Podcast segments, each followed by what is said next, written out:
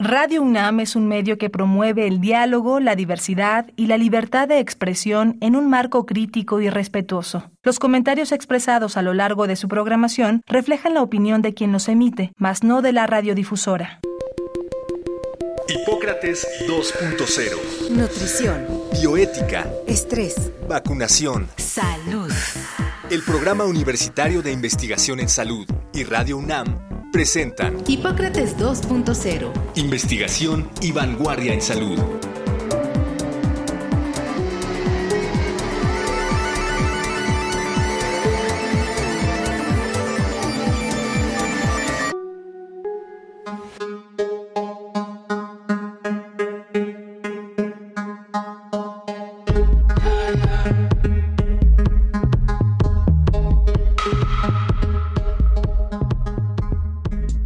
Hola, ¿qué tal? Bienvenidos a Hipócrates 2.0. Yo soy Mauricio Rodríguez. Qué bueno que nos están acompañando una vez más aquí en Radio UNAM.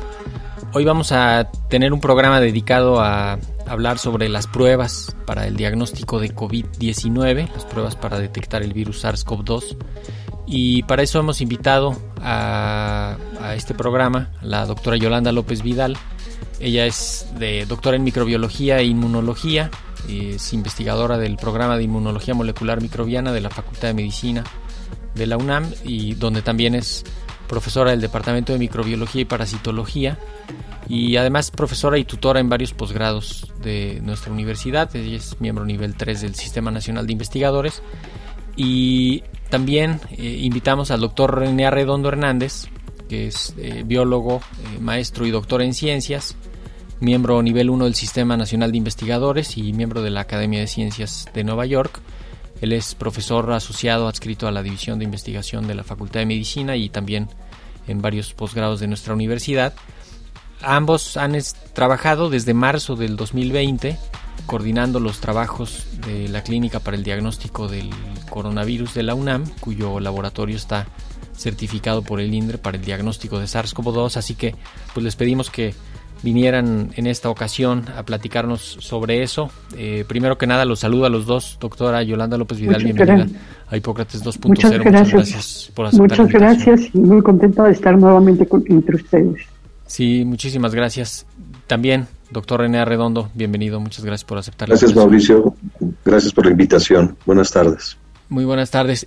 Podríamos empezar, eh, si quieres, René, con eh, que nos ayudes a, a, visualizar qué tipos de pruebas hay para detectar el, el virus causante del COVID, el SARS-CoV-2, y quizás las principales características, eh, indicaciones y utilidad. Creo que ha habido toda una, pues se les ha depositado demasiada esperanza a las pruebas. Creo, de, de hecho, mucha gente ha creído que la responsabilidad del manejo de la epidemia es, es de las pruebas, pero pues son un componente más del, del- de la respuesta. ¿Por qué no nos ayudas ahí a, poner en claro algunos de estos Sí, conceptos? cómo no. Este, el RT-PCR es el que se considera el estándar de oro para las pruebas de SARS-CoV-2 y fue la primera que se desarrolló para hacer el diagnóstico. Es una prueba molecular en donde se amplifica el RNA de- del virus, que se aísla en los pacientes, principalmente de las vías respiratorias altas, aunque se puede aislar en otros, de otros tejidos. De modo que estas pruebas son muy importantes que se lleven a cabo tanto para guiar eh, los tratamientos como para reducir las posi- la posibilidad de nuevas infecciones. Ya una persona que sabe que es portador de SARS-CoV-2 y que lo puede estar eh, excretando, toma precauciones para no contagiar eh, a los demás en su comunidad. De hecho, es, es como parte de la, de la mayor utilidad de las pruebas, ¿no? Que, que se puede encontrar a las personas. eh, se confirma en caso de que tengan sintomatología, ayuda para confirmar que ahí está el virus. Pero además, en los, en los que no tengan sintomatología, pero que tengan el antecedente del contacto, se puede hacer eh, también la búsqueda del virus y encontrarlo, porque pues finalmente se ha visto que, que la, cantidad de personas asintomáticas en la epidemia han sido un, un problema importantísimo, ¿no? Aproximadamente dependiendo de las series, pero alrededor del 75% de, de las personas involucradas han pasado como asintomáticas, ¿no? Y eso, eso habla de que, de la dispersión del virus importantísimo. El RT-PCR es lento, ¿no? Es de que se toma, que se procesa, que se hace toda la parte administrativa también y eso son, son pruebas más laboriosas de laboratorio, más costosas, si nos ayudas a entender Sí, lo que pasa es que el PCR, el RT-PCR este, se lleva a cabo en laboratorios en forma centralizada, entonces se tienen que tomar las muestras en un sitio y procesarse en un equipo que es un equipo especializado, que tiene una capacidad muy limitada para correr muestras que va desde las 96 por corrida hasta quizás 300, las que los equipos más, más grandes. Entonces, este, cuando ocurrió el pico y en los momentos en los cuales este, hay una, un crecimiento rápido de la epidemia, este, no pueden crecer al mismo ritmo el, el, el esfuerzo para hacer estas pruebas la única desventaja o una de las desventajas más importantes de estas pruebas rápidas, porque si hablamos de las ventajas tenemos que mencionar también cuáles son sus inconvenientes, es que no tienen una sensibilidad muy alta. Son apropiadas para usarse en los primeros cinco días de que aparecen los síntomas, que es el periodo en el cual hay suficientes virus para poder ser detectados. Y tampoco es adecuado usarlas en personas asintomáticas porque depende un poco el resultado de la de la prevalencia que hay en la población. Entonces, si hay una baja prevalencia, Sí, sí, sí, sí. puedes tener muchas pruebas falsas positivas. Y- o falsas negativas, ¿no? Porque no encuentran suficiente virus ahí, lo marcan como negativo. De hecho, uno de los problemas más importantes de esto que mencionas es que la gente se hace una prueba rápida, como pensando que ahí va a estar la verdad absoluta, y de pronto el resultado podría ser equivocado y confundir la situación y hacerle creer que es negativo cuando en realidad es positivo. Y entonces se confían y siguen contagiando o bajan las medidas de cuidado o va evolucionando la enfermedad. Y, eso ha, eso ha sido ha sido un problema no sobre todo cuando hemos tenido las partes iniciales de la de las olas no ahorita justamente estamos como en una etapa inicial de, de mucha actividad epidémica pero además se usan para ot- muchas otras cosas no para estudios clínicos para vigilancia de variantes incluso podríamos pensar en para vigilar cómo están las vacunas, cómo se van comportando. El universo de, de, de utilidad de las pruebas no está completamente dimensionado. Sí, epidemiológicamente son muy, muy importantes para poder eh, guiarse y saber quiénes son las personas susceptibles, cuántas personas se han contagiado y enfermado, cuántas personas han permanecido asintomáticas. Para ello nos sirve tanto la- las pruebas eh, de PCR y rápidas como la detección de anticuerpos, para tener una idea de la evolución de, de la pandemia. Y también son eh, adecuadas en personas que presentan este, títulos virales este, tardíos, que tienen un bajo título en un principio y que este comienza a elevarse posteriormente. A pesar de ello, Sí. comienzan a tener síntomas y lo que sí es que se recomienda hacerlas después de por lo menos 15 días, si no es que hasta 30 días después del inicio de los síntomas, para que los resultados sean fiables. También para vigilancia del virus en el medio ambiente, ¿no? Se- hay algunos ya est- estudios que han propuesto el seguimiento de buscar el virus en, en aguas residuales. Eh, hay una parte de excreción del virus eh, por las heces, por el intestino.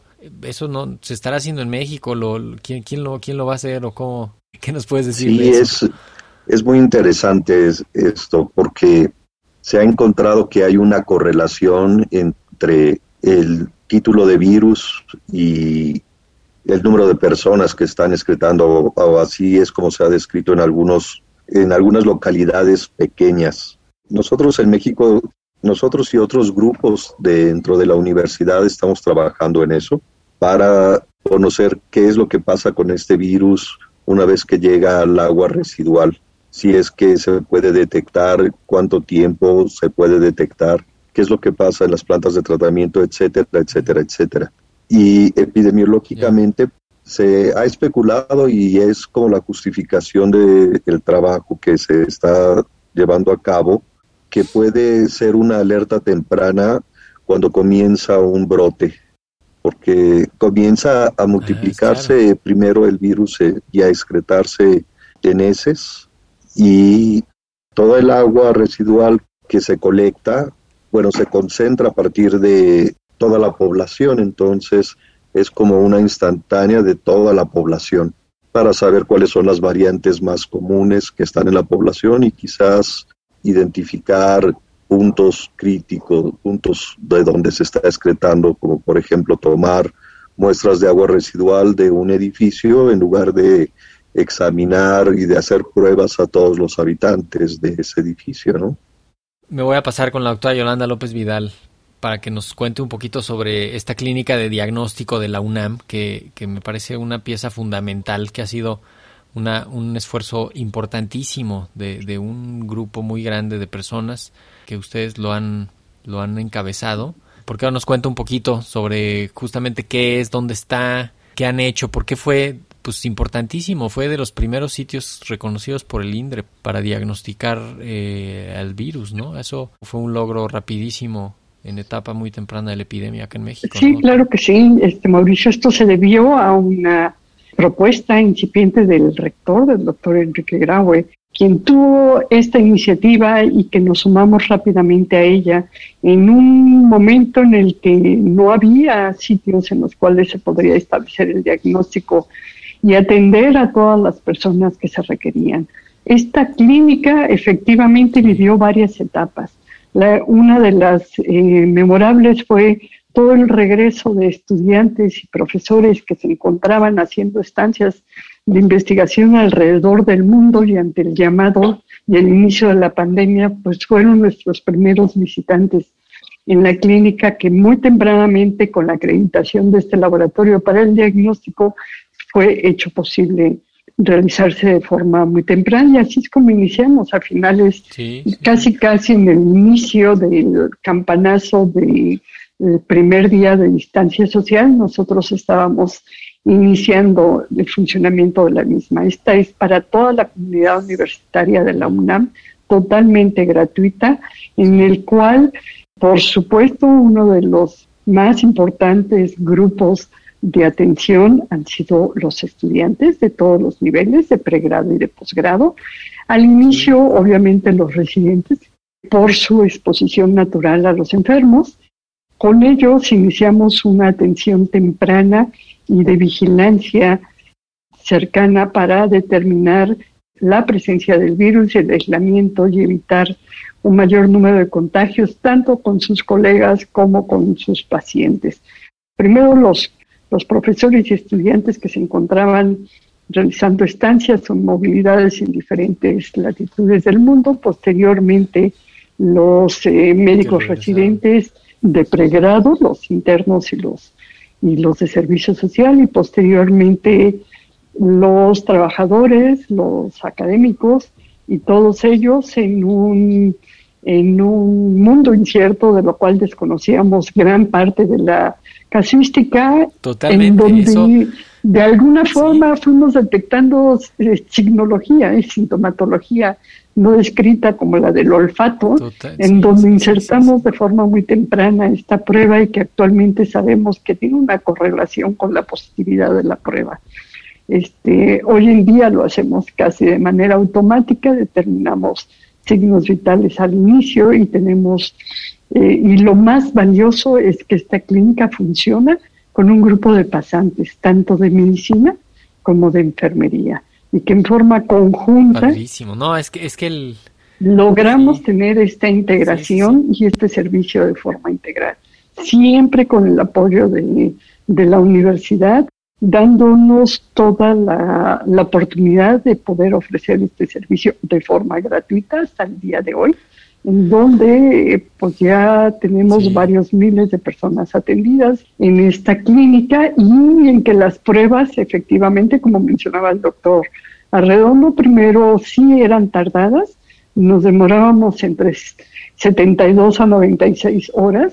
Hoy podemos realmente presumir que los diagnósticos, el, el grupo nos da resultados a los 24 horas de RTs, PCRs, o sea que lo tienen completamente sistematizado. y que también contamos con pruebas rápidas cuando sospechamos de que esto podría estarse tratando de un, de un individuo que se encuentra infectado y que cumple con los criterios de los primeros cinco días. O cuando nos encontramos con pacientes que han superado los 10 días de infección, en donde les aplicamos una prueba rápida de anticuerpos y logramos pescarlos con la aparición de los anticuerpos de tipo IgM. De tal manera que estas pruebas rápidas aplicadas a un cuadro clínico sintomático en el cual lo teníamos muy encajonado como una respuesta, como una presentación respiratoria, que actualmente sabemos que también involucra sistema nervioso central, que también involucra piel, así como sistema gastrointestinal, pues nos permitió ampliar este panorama a, a, costas, a cuestas de la, de la experiencia vivida día a día de la observación cuidadosa y cautelosa y de la recopilación de los datos de estos pacientes. Sí, y qué importante que lo empezaron a hacer pues a ciegas, ¿no? De como, como empezó esto, o sea, empezar a, a recabar, a recibir gente ya enferma, a tomar muestras, a, a, tomar datos clínicos, a tener una idea también de ese universo y a ir construyendo, incluso a, a vincularse con proyectos de investigación, que creo que también ha sido eh, importantísimo a vincularse con grupos clínicos para tener esta retroalimentación. Creo que ha sido muy importante toda la aportación que ha tenido la clínica eh, hacia los trabajos de la comisión de la UNAM, ¿no? De la comisión especial, porque pues la clínica tiene una mirada de, de, cómo están las pruebas, de cómo están los enfermos ahí pidiendo pruebas y circulando, y, y eso también ha permitido como medirle el pulso a eso, ¿no? Me parece que ha sido una labor valiosísima que después se sumaron otras clínicas, ¿no? Y la universidad tiene otras facultades y otros lugares que también están haciendo, haciendo pruebas, pero que definitivamente montando y, y dando este servicio como tal ha sido valiosísimo. De hecho, tengo entendido que se han, se han mudado, ¿no? no sé si una o dos veces por, para para mejorar las instalaciones, para tener los, los trabajos súper bien, bien logrados. Este, también, también eso ha sido un reto porque es cuando todo está parado, la clínica ha estado ahí. Ninguno de nosotros imaginábamos cuánto tiempo íbamos a durar en esta clínica. Yo al principio pensaba que se trataba de algunas semanas y llevamos 18 meses trabajando de forma ininterrumpida en donde pues eh, estas olas que ha tenido el país las vivimos de forma impresionante como al grado de atender en un solo mes más de 600 sujetos, ¿no? Durante el mes de enero, ¿no?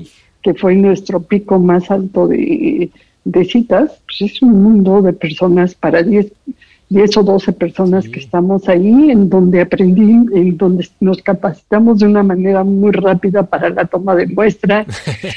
de hecho, les dio, sí, les dio para cambiar de pasantes, ¿no? Ya llevamos la tercera generación, sí, claro.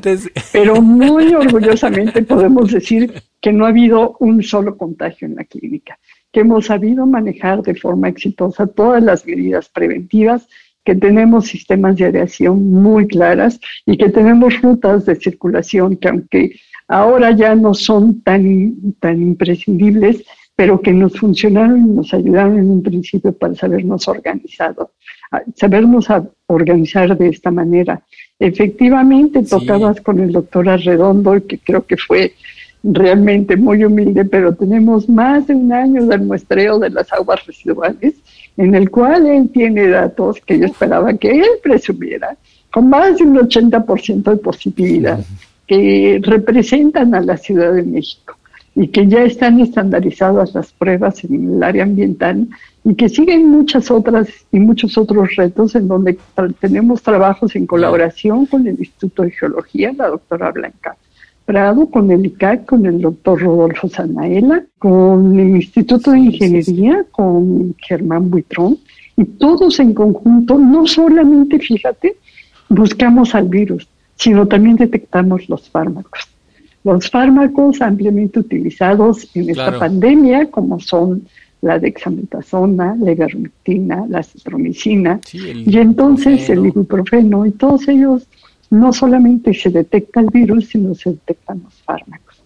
Y hemos tenido una, una reunión reciente en la cual realmente sería buenísimo que los pudieras invitar subsecuentemente al doctor Arredondo, con la doctora Blanca Prado, el doctor Rodolfo Sanela, para que te puedan ellos, que han sido realmente los pivotes importantes en este tan fascinante proyecto de agua residual se puede hacer este análisis en retro, ¿no? De para ya compaginarlo como con la epidemia, porque mientras van ocurriendo las cosas, es difícil ir como viendo en ese momento cómo va la epidemia de forma alineada, sino ahorita ya los muestreos que tienen, los puntos de muestreo, las las fechas de muestreo, ya se puede voltear a ver cómo estaba la epidemia en todos sus niveles, en, ambulatorios, en positivos. Y se muere de ganas de hablar el doctor Arredondo, que ya vi que se quitó el silencio y algo nos quiere comentar.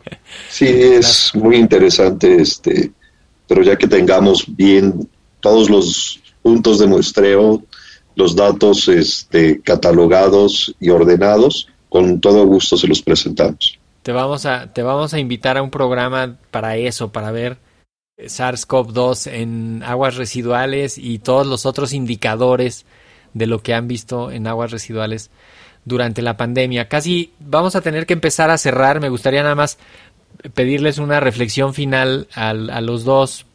Si se imaginan que, va a seguir, que, vienen nuevas pruebas, este, eh, qué, qué tipo de pruebas. Se habla mucho como ya de pruebas caseras que pueda hacer la gente en su, en su casa literalmente que se estén haciendo ya muy repetidamente para ver en cualquier momento a alguien que trae el virus o hacer pruebas agrupadas para justamente en poblaciones grandotas así como las universidades estar haciendo mucha, muchas pruebas. ¿Qué, perspectivas ven para los siguientes meses? Pues es muy dinámico el ambiente de las pruebas en el sentido de que hay mejoras, este, que se busca pruebas más rápidas que puedan ser fácilmente interpretadas que puedan llegar a todo mundo. Y pues eh, lo esperable es que conforme va aumentando, mejorando la tecnología estas pruebas, que algunas hay de biosensores, probablemente son a las que tú te refieres, ya se pueden hacer detecciones en incluso en cubrebocas, ¿no? Este, utilizar el, cubrebocas o el teléfono, detectar el, el SARS-CoV-2. Yo creo que las pruebas van a seguir siendo necesarias en tanto exista el virus, a pesar de que se esté vacunando y que se esté aumentando rápidamente el número de personas vacunadas, llega el punto en el que eh, las pruebas tengan que adaptarse hacia nuevos retos como detectar las variantes, etcétera, etcétera. Muchas gracias. Y, y, incluso, doctora, también como meterlas en, en esto que es el todo el diagnóstico de los otros virus, ¿no? Porque ahorita estamos como muy fijándonos en, en COVID nada más, pero pues hay que empezar a pensar ya en influenza, en parainfluenza, en, en sincicial respiratorio, ¿no? Como que también eh, esa otra parte esperemos que las perspectivas estén incluyendo ese abanico, ¿no? Sí, definitivamente viene la época de la influenza, empezamos a ver casos que clínicamente son indistinguibles entre la influencia y el coronavirus y que al tener una prueba positiva el médico ha dejado de pensar en influenza. Hay que volver a retomar esta parte de estacionalidad que ocupan otros virus respiratorios. Por supuesto que las pruebas caseras serán elementales en donde tú puedas ir a comprar tu prueba a la farmacia, correrla precisamente en casa y autodiagnosticarte antes de exponerte al siguiente grupo. Hay algunas pruebas muy incipientes en saliva. Nosotros contamos con una gran experiencia en pruebas de saliva. Tenemos casi las dos terceras partes de nuestra experiencia en este líquido y hemos demostrado una sensibilidad igual que la nasofaringe orofaringe y es muy cómodo tomar una muestra de saliva.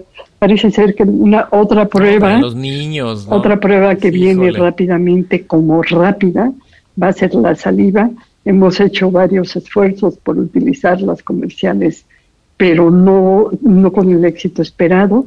Y se han abocado las diferentes plantas y grupos eh, industriales en fabricar estos dispositivos que con un entrenamiento realmente muy, muy básico la gente pueda correr su propia prueba y interpretarla y reportarla. No desplaza al RT-PCR, sigue siendo esta la prueba de referencia acompañada de signos y síntomas, incluso en asintomáticos. Esperemos contar con fármacos eficientes que es lo que nos hace falta para coronavirus, de tal manera que nos permita tener una vida más normal. Las vacunas, sin lugar a duda, es lo mejor que nos ha pasado. Sin embargo, el uso de un pequeño componente de estas vacunas no da la protección que uno quisiera cuando tenemos un, un organismo complejo como es un virus, y la mayoría de las vacunas está solamente sustentada en una partícula muy pequeña. Sin embargo, esa partícula es lo suficientemente importante como para evitar el desenlace e interrumpir el proceso de infección por estos virus. Sin duda vienen pruebas combinatorias y esperemos contar con vacunas para todos a nivel global. Es lo único que nos va a ayudar a estar a un paso superado de esta pandemia por coronavirus. Muchas gracias. No, no, no, muchísimas gracias y con eso, con eso nos quedamos. Esas perspectivas que, que planteas son, son muy relevantes, muy importantes.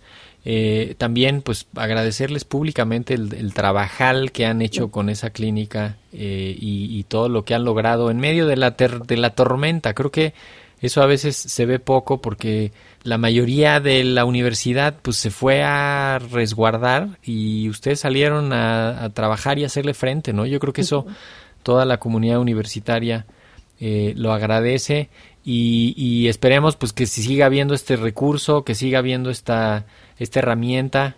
René, muchísimas gracias por haber estado en Hipócrates 2.0. Doctor René Arredondo, profesor de la Facultad de Medicina, muchísimas gracias.